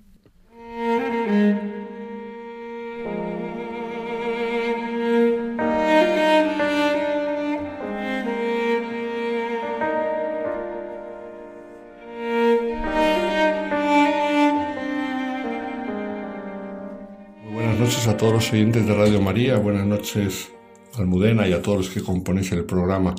Hemos realizado en estos días pasados la peregrinación diocesana de los sacerdotes de, Getafe. Ha sido un grupo de jóvenes y mayores que hemos peregrinado por distintos lugares de Francia. Y entonces, estando en París, se me ha ocurrido contaros hoy en el programa algunas anécdotas de santos en París. En primer lugar, hay que decir que hemos venerado con gran alegría mm, la tumba de San Vicente de Paul. Yo ya había estado en alguna otra ocasión y ha sido una alegría muy grande volver a visitar al padre de los pobres de París, de París y de medio mundo, porque gracias a la fundación de las Hijas de la Caridad, el influjo benéfico de este corazón grande que tuvo Vicente de Paul, pues ha llegado a medio mundo. Entonces la primera anécdota que quiero contar en esta noche es sobre él. San Vicente de Paul había llegado a París para hacer carrera eclesiástica. Fijaos que él era de un pueblo del sur de Francia y ordenado sacerdote, pues decidió venir a París donde podía mm, subir en sociedad. De hecho, empezó dando clases como preceptor y como consejero espiritual y capellán de algunas familias ricas, y entonces parecía que esta iba a ser su vida, el ir medrando en sociedad. Y sin embargo, como le ha pasado en la historia a otros grandes santos que empezaron con algunos propósitos que no eran tan piadosos, el Señor le recondujo por donde él quería llevarle, y donde él quería llevarle era la santidad, concretamente a través del cuidado de los pobres fue conociendo al abad Berulle, el fundador del Oratorio de Francia, que como sabemos es una de las ramas del Oratorio de San Felipe Neri, pues este, conociendo a este venerable sacerdote, que él empezó a darse cuenta de la importancia de las obras de caridad, porque ese sacerdote con los otros sacerdotes que empezaron el proyecto del oratorio francés en París visitaban a los pobres, cosa que hasta entonces Vicente de Paul no se había preocupado mucho. Y poco a poco se fue dando cuenta que el Señor le llamaba a algo diferente, no tanto a cuidar de los ricos, que por supuesto también necesidad, tienen necesidad pastoral, sino a él concretamente el Señor le llamaba a cuidar de los pobres. Y cambió su vida. Empezó un camino totalmente diferente del que él había empezado en París y se dedicó a los pobres. Y además se dio cuenta también de la necesidad de formar a los sacerdotes bien. Claro, venía de una Francia en la cual los seminarios muchos no estaban formados, otros eran muy carentes. Estamos hablando de poco después del concilio de Trento y entonces él fundará una congregación masculina, los paules, para la formación de los sacerdotes y para la predicación de las misiones populares y por lo tanto evangelizar a la gente y luego por supuesto su gran obra por la que todos le recordamos, las hijas de la caridad, para vivir la caridad con los más necesitados y ellas están en el mundo entero, están en los cinco continentes con los más pobres, los más abandonados, las personas más en riesgo, etcétera. Pues la primera anécdota va sobre este gran santo Vicente de Paul y es la siguiente. Estando ya en París, cuando empezó por caminos de mayor virtud y de vida de caridad, entabló contacto epistolar con otro gran santo, San Francisco de Sales, que era obispo en una diócesis de Francia, y entonces empezaron a tratarse por carta. Y llegó un momento en el cual Francisco de Sales visitará París, y fue el encuentro de estos dos futuros grandes santos, Vicente de Paul y Francisco de Sales, dos grandes, grandísimos de la historia de la espiritualidad, en este caso de la historia de la Iglesia francesa y también universal. Y entonces, del encuentro con San Francisco de Sales, San Vicente de Paul escribirá que le quedó muy impresa en sí la imagen de este hombre lleno de bondad. Y escribió así, diciendo, si en este hombre he encontrado tanta bondad, ¿cómo será la bondad de Dios? Y fijaos, aquí es la cosa curiosa que eh, San Francisco de Sales eh, llegó a ser un hombre muy dulce, muy bondadoso, pero no era así desde el principio, sino que de joven tenía un carácter muy duro, tenía un carácter endiablado. Sin embargo, a través de la oración, la vida espiritual y el esfuerzo ascético, San Francisco de Sales se convirtió en un hombre de una grandísima dulzura. De hecho, cuando se visita el palacio episcopal, mm, donde vivió durante tantos años San Francisco de Sales, y se visita su despacho, te enseñan cómo hay una silla mm, de estas mm, que tiene para apoyar los brazos, entonces eh, donde se apoya las manos está todo desgastado. Y te explican que está todo desgastado porque él muchas veces para contener su carácter tan fuerte tenía que agarrarse a la silla para no soltar alguna cosa inconveniente y se agarraba y hacía esfuerzos y al final siempre respondía con dulzura. Pero repito, no era que le fuera fácil, sino todo lo contrario, que le era muy difícil. Sin embargo, consiguió hacerlo. Pues el encuentro de estos dos santos en París fue fructífero porque Francisco de Sales le pidió a Vicente de Paul que fuera el confesor de una gran mujer, Francisca de Chantal, la que después sería la fundadora de la visitación de las Salesas. Con lo cual aquí tenemos tres santos por las calles de París, unidos por la historia y sobre todo por el amor de Dios. Pues esta es la primera anécdota que me vino a la cabeza paseando por las calles de París y visitando la tumba de San Vicente de Paul. Pero vamos a otra anécdota posterior. Estamos dos siglos después, ya en el siglo XVIII, tirando para el siglo XIX. Y quiero hablar del fundador de las conferencias de San Vicente de Paul, el beato Federico Ozanam, beatificado por el Papa Juan Pablo II en la Jornada Mundial de la Juventud de París en 1997. ¿Quién era Federico Ozanam? Alguna vez le hemos recordado aquí. Pues fue un joven de provincia que vino a estudiar a París y en París dejó de practicar la fe porque el ambiente parisino de la universidad le hizo enfriarse. Y aquí entró en su vida un personaje importantísimo, un gran científico, el profesor Ampère. Ampère, que nos suena porque hay una medida de energía llamada el amperio, que lleva su nombre, fue un gran científico del siglo XIX en París, gran profesor de la Sorbona.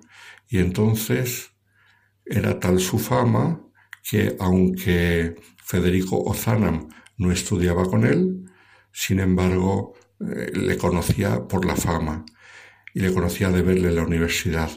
Y entonces Federico, que solamente visitaba las iglesias por motivaciones culturales, ya que había dejado la práctica religiosa, un día visitando una iglesia, Saint Etienne du Mont, una iglesia muy bonita que está cerca de el Panteón de los Hombres Ilustres en París, pues vio en una capilla pequeña oscura, en un altar de la Virgen, rezando a alguien que él creyó que era una señora, una mujer mayor de las muchas que rezan, estaba arrodillada esa figura eh, en la oscuridad de una capilla.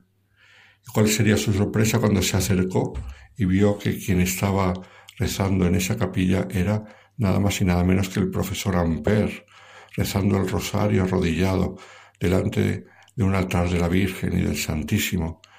Esto le descolocó mucho porque claro que un científico rezase así con esa humildad arrodillado ante la Virgen, pues eh, a Federico Zanam, que se había sentido deslumbrado por el ambiente de la universidad, le descolocó y un día se acercó a él. Le dijo, profesor, quería hablar con usted. Y el profesor le dijo, sí, ¿tienes alguna duda académica? Dijo, no, quiero hablar de un tema personal. Y entonces le dijo, sí, por supuesto, vamos a hablar. Y le dijo Federico Zanan, joven estudiante, es que verá, me he quedado muy sorprendido porque le he visto rezando en una iglesia arrodillado ante la imagen de la Virgen y del Santísimo. Y, y, usted, científico tan grande y tan importante como es, pues no me lo esperaba. Y la respuesta del profesor Amper fue la siguiente, es que verás, yo nunca soy tan grande como cuando me arrodillo delante de Dios. Aquí empezó una amistad que se convirtió en amistad espiritual que le hizo mucho bien a Federico Zanan para volver al Señor y para fundar las conferencias de San Vicente de Paul, precisamente siguiendo la obra caritativa de San Vicente de Paul dos siglos después y además en ambiente laical. Y, para llegar a ser un gran santo, Federico Zanan, gracias al ejemplo de este gran profesor y científico que se sentía pequeño ante el Señor y a la vez grande por poder alabar al Señor. Y por último, una tercera anécdota también de santos por las calles de París. La tercera anécdota es la siguiente. Ya nos vamos un siglo después. Nos vamos a tiempos de San Juan Bosco. San Juan Bosco sabemos que visitó toda Europa, su fama era grandísima. Era un sacerdote muy muy conocido a través de la fundación de los salesianos, pero además ocurrió que casi al final de su vida tuvo un problema con el arzobispo de Turín, que no quería ordenar a los eh, seminaristas que venían del oratorio de, de San Juan Bosco, los salesianos, porque, bueno, tenían muchas vocaciones en el seminario no había tantas, entonces el obispo sintió un poco de celos, el caso es que no quería ordenarlos y aquí surgió una polémica que llegó hasta Roma y en Roma le dieron la razón a San Juan Bosco, pero le dijeron que mm, había sido muy duro con el arzobispo y con lo cual pues el Papa le pidió que como signo de reconciliación con el arzobispo le ayudase San Juan Bosco al Papa a construir la iglesia del Sagrado Corazón, hoy Basílica del Sagrado Corazón, en Roma, cerca de la estación Termini. Y con esta ocasión San Juan Bosco visitó toda Europa, vino también a España, estuvo en Barcelona, la única foto que se conserva de él en España, porque es el único sitio que visitó fue Barcelona y visitó París, y visitó muchos sitios. Entonces, estando en París, y aquí venía la anécdota, es el año 1833, pues pidió visitarle un anciano, un señor ya mayor que quería hablar con él y le recibió después de hacerle esperar mucho tiempo porque el pobre San Juan Bosco tenía tanta gente que le quería ver que entonces le tocó a este anciano esperar. Y cuando le recibió, pues este anciano le dijo que tenía problemas de fe, que era ateo, que sentía que no tenía ninguna esperanza. Estuvieron hablando mucho tiempo, más de una hora, y poco a poco mm, este hombre fue cambiando de actitud, porque llegó muy altivo, llegó muy arrogante, quería demostrarle a don Bosco que el ateísmo era el único camino posible, pero poco a poco fue cambiando de actitud y al final ya todo amistoso le dio su tarjeta y don Bosco leyó el nombre de este, este señor mayor, que era Víctor Hugo, el famoso literato. Víctor Hugo que se las daba de anticlerical y de ateo, pero luego pues tenía esa vena de saber reconocer la generosidad y en alguna de sus obras, de sus novelas, aparecen incluso personajes eclesiásticos como los miserables, de gran generosidad y muy ejemplares. Y entonces se quedó fascinado por la figura de don Bosco y le pidió si podía volver a visitarlo y San Juan Bosco dijo que sí, que con mucho gusto. Entonces volvió unos días después, siguieron hablando y le, le pidió Víctor Hugo que si, cuando él fuera a morir, que por favor le mandase un sacerdote para que le asistiese espiritualmente y pudiese morir con los sacramentos porque de la conversación con don Bosco había recomenzado y había reencontrado la esperanza de la vida eterna. Lo que pasó es que dos años después murió Víctor Hugo y es verdad que se le mandó un sacerdote, ya se cuidaron los salesianos de mandarle un sacerdote, pero la familia y el entorno de Víctor Hugo, que eran todos anticlericales rabiosos, no dejaron al sacerdote que se acercase. Y entonces murió Víctor Hugo sin auxilios espirituales, pero no porque él no quisiera, sino porque los suyos no dejaron al sacerdote entrar en la habitación. Pues es hermoso como este hombre que había sido duro y de mentalidad muy anticlerical se conmovió ante la bondad de San Juan Bosco. Tres santos, tres anécdotas por las calles de París, una ciudad que parece muy descreída y a la vez hay mucha gente rezando en algunas iglesias, sobre todo Santuario de la Medalla Milagrosa, Santuario del Sagrado Corazón en Montmartre, etcétera pues ojalá estas anécdotas nos ayuden a nosotros a darnos cuenta cómo la santidad hace mucho bien, la santidad cambia a las personas, influye en la sociedad y hace que el mundo cada día sea mejor. Un saludo a todos los oyentes de Radio María. Buenas noches.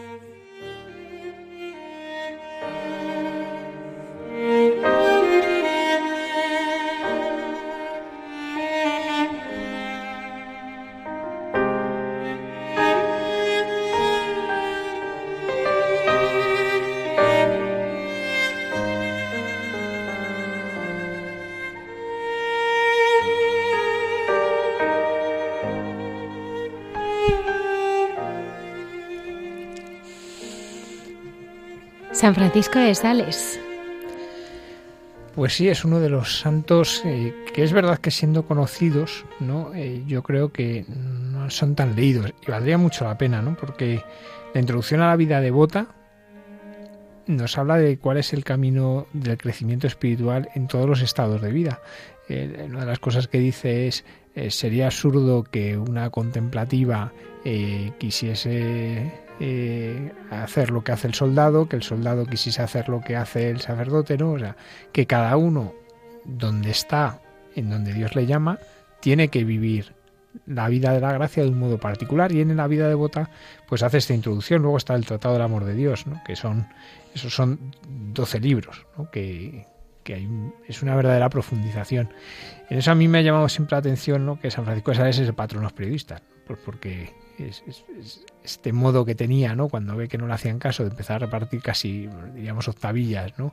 Y, repartirlas entre aquellos pues que estaban siguiendo el luteranismo y eso cómo se va difundiendo, pues también nos habla un poco de cómo él buscaba cualquier medio, ¿no? y buscaba todos los medios para llegar a los demás, ¿no? Como hoy sucede, ¿no? Pues tantas personas que buscan evangelizar a través de los distintos medios y las redes sociales. Es esto mismo, ¿no? La base es esta misma. ¿Cómo puedo hacer significativa la palabra de Dios a gente que en cierto modo no, no, se va a encontrar con ella? Y por eso San Francisco de Sales nos, nos sigue iluminando. Es verdad que los santos de toda época nos iluminan siempre porque son actuales. Es lo que hemos estado viendo hoy con María Emilia Riquelme, que no es alguien del pasado, no es alguien en que podemos hablar del pasado, no podemos simplemente contar su historia, sino cómo hoy siguen influyendo, como hoy siguen participando, como hoy siguen haciéndonos vivir la vida de Dios.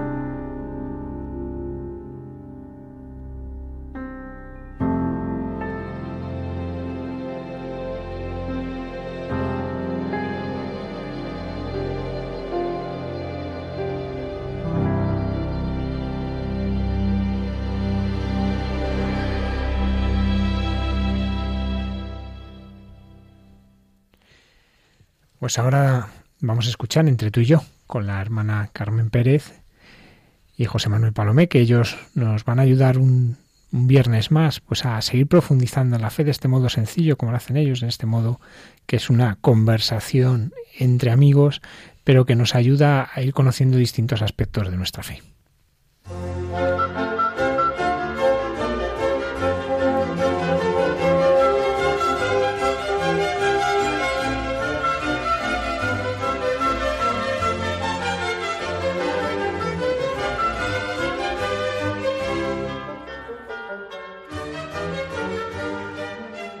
Buenas noches.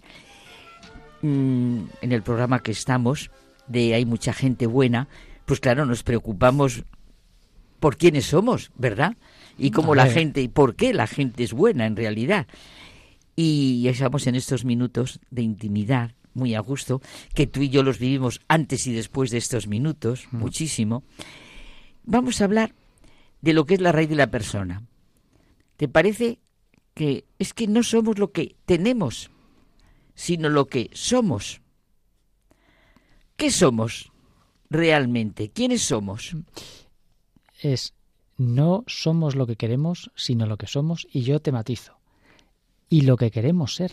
Ah, muy bonito. El ideal que tenemos. El ser es en realidad es un es una evolución. Yo soy, pero soy el mismo cuando era niño, cuando soy mayor, cuando soy más mayor todavía. pero sigo siendo yo. Claro. Y por tanto, yo, iba a decir soy yo en mis circunstancias, como decirte, no, pero yo soy lo que soy y lo que quiero ser, porque es a lo que, a lo, que dirijo la vida. Claro. no es posible comprendernos sin la luz de la trascendencia, del amor y del poder de Dios, de su bondad y misericordia. Somos la mayor riqueza para nosotros mismos y esa riqueza nadie puede quitárnosla. Porque tú no eres lo que tienes, sino lo que eres.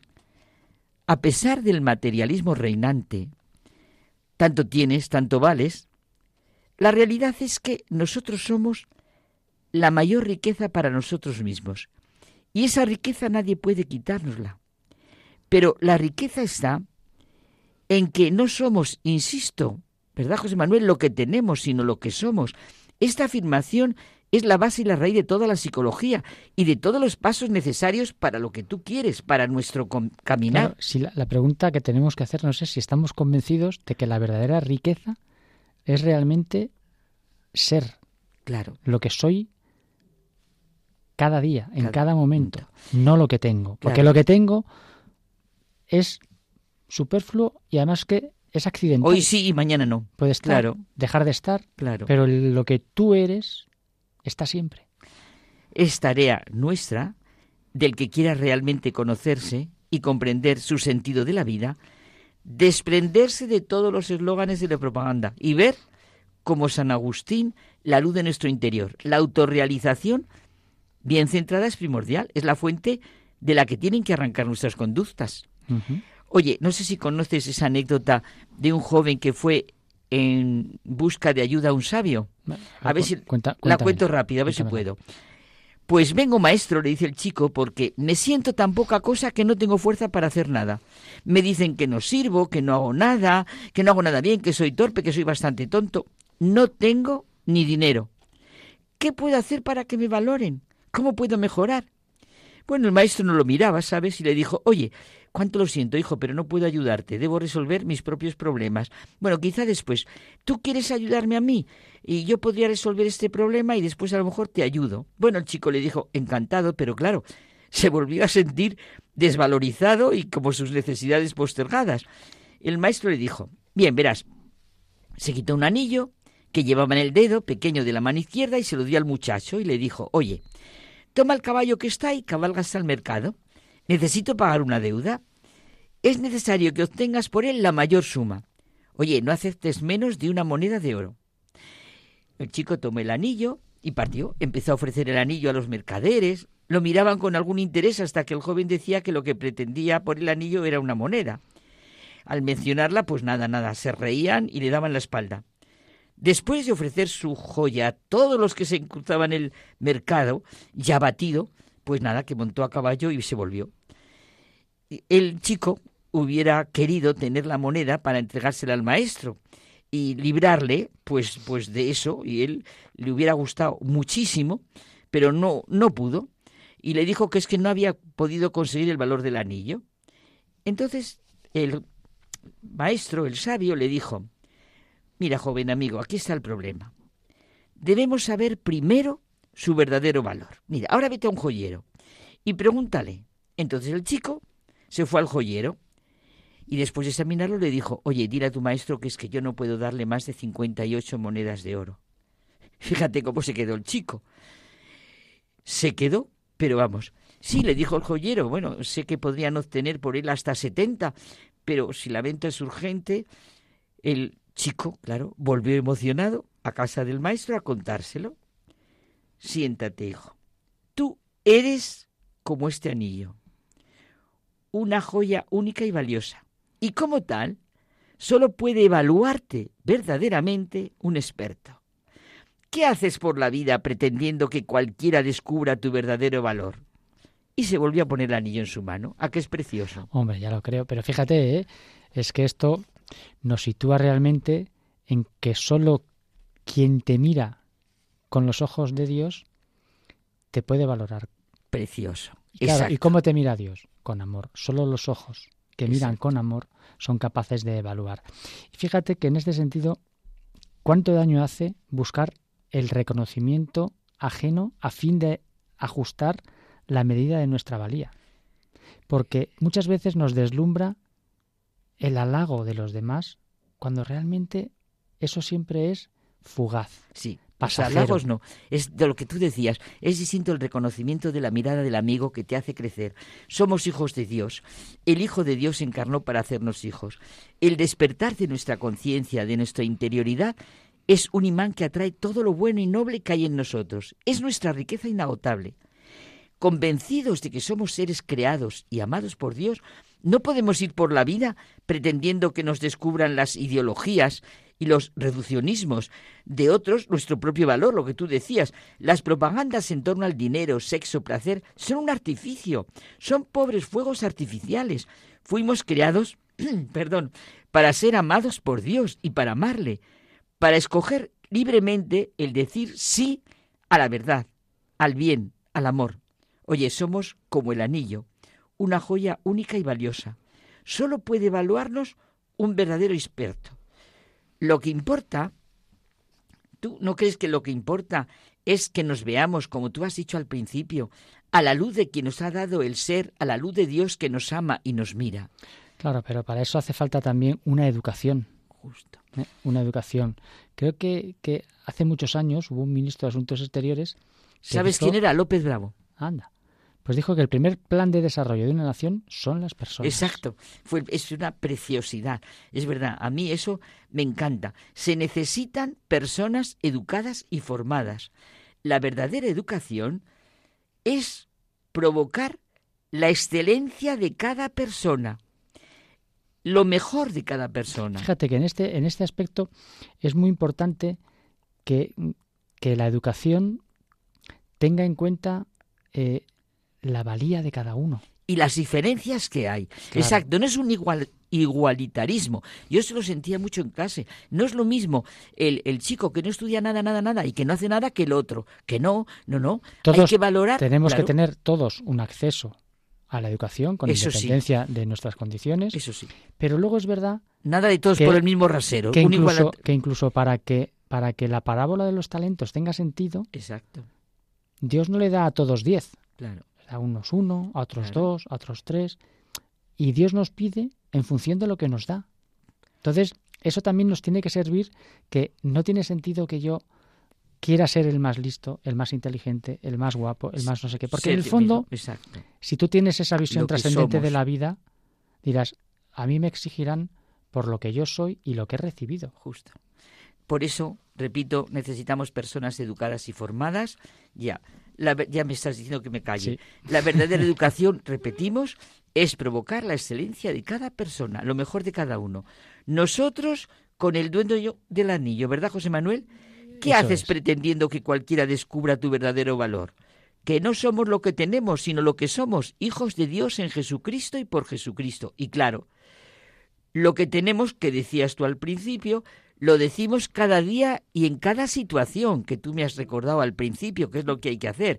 Pues Él es nuestro camino, nuestra verdad y nuestra vida, y así seremos plenamente nosotros mismos. Hasta la semana que viene. Hasta la semana que viene.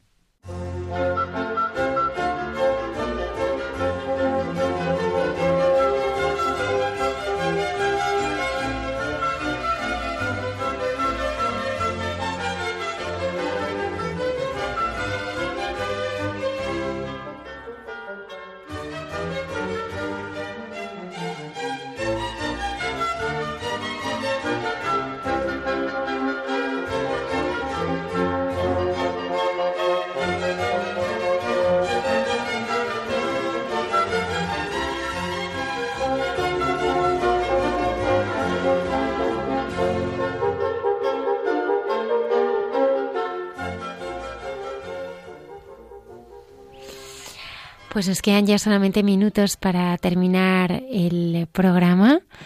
Así que queremos eh, despedir a Luis. Muchísimas gracias, Luis, que nos has estado ayudando en el control. ¿Cómo te hemos echado de menos? Y yo a vosotros. ¿Vas a volver más, por favor? Claro. Sabemos que eres un padrazo ¿eh? y estás ahora muy, muy ocupado con esos dos tesoros que tienes en casa. Ya puestos a madrugar, que más da trasnochar un poquito más. Muchísimas gracias, Luis. Pues el próximo viernes estaremos aquí con una preciosa entrevista eh, que vamos a realizar a Ana y David, un joven matrimonio, pues bueno, nos va a contar cómo la presencia de Dios en su vida ha tenido un momento fuerte en, una situación especialmente trágica como ha sido la, pérdida del, del, bebé que esperaban, pero sobre todo como ellos lo han vivido en la fe. Es una entrevista que puede ayudar a mucha gente porque eh, justo más en, esa noche que es la de todos los santos ya que nos eh, entramos en el día de todos los difuntos pues a vivir la comunión de los santos no ya ya entra en la profundidad de lo que significa esta comunión de los santos no a través de este matrimonio en cómo la viven con su hijo. Por eso bueno pues eh, está todos nuestros oyentes invitados a escuchar esta entrevista el próximo viernes les damos las gracias también a las misioneras del Santísimo Sacramento, la hermana Lilian y eh, Raquel, laica consagrada de esta comunidad que nos han estado acompañando esta noche. Muchísimas gracias también a todos nuestros siguientes que nos, que nos han estado acompañando y nos despedimos eh, como más nos gusta hacerlo, que es rezando.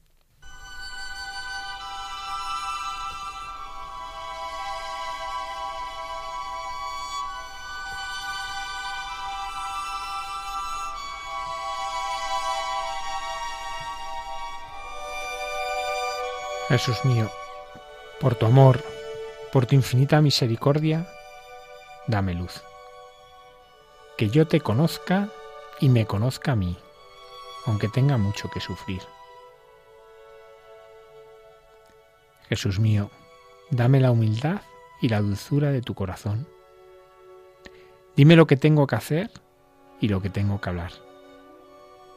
Dímelo todo, Jesús mío. Hazme muy dócil y que voluntariamente no te desagrade nunca.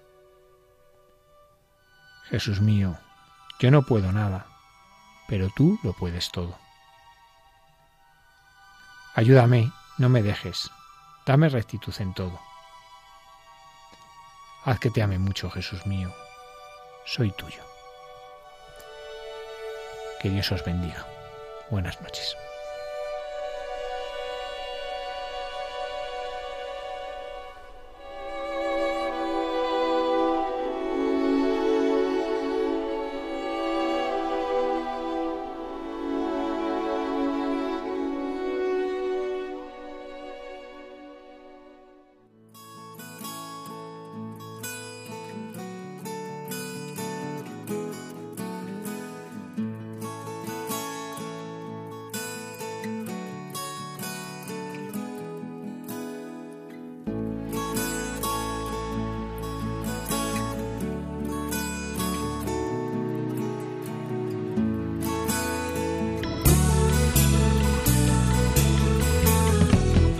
Han escuchado en Radio María Hay mucha gente buena, un programa dirigido por Almudena Delgado.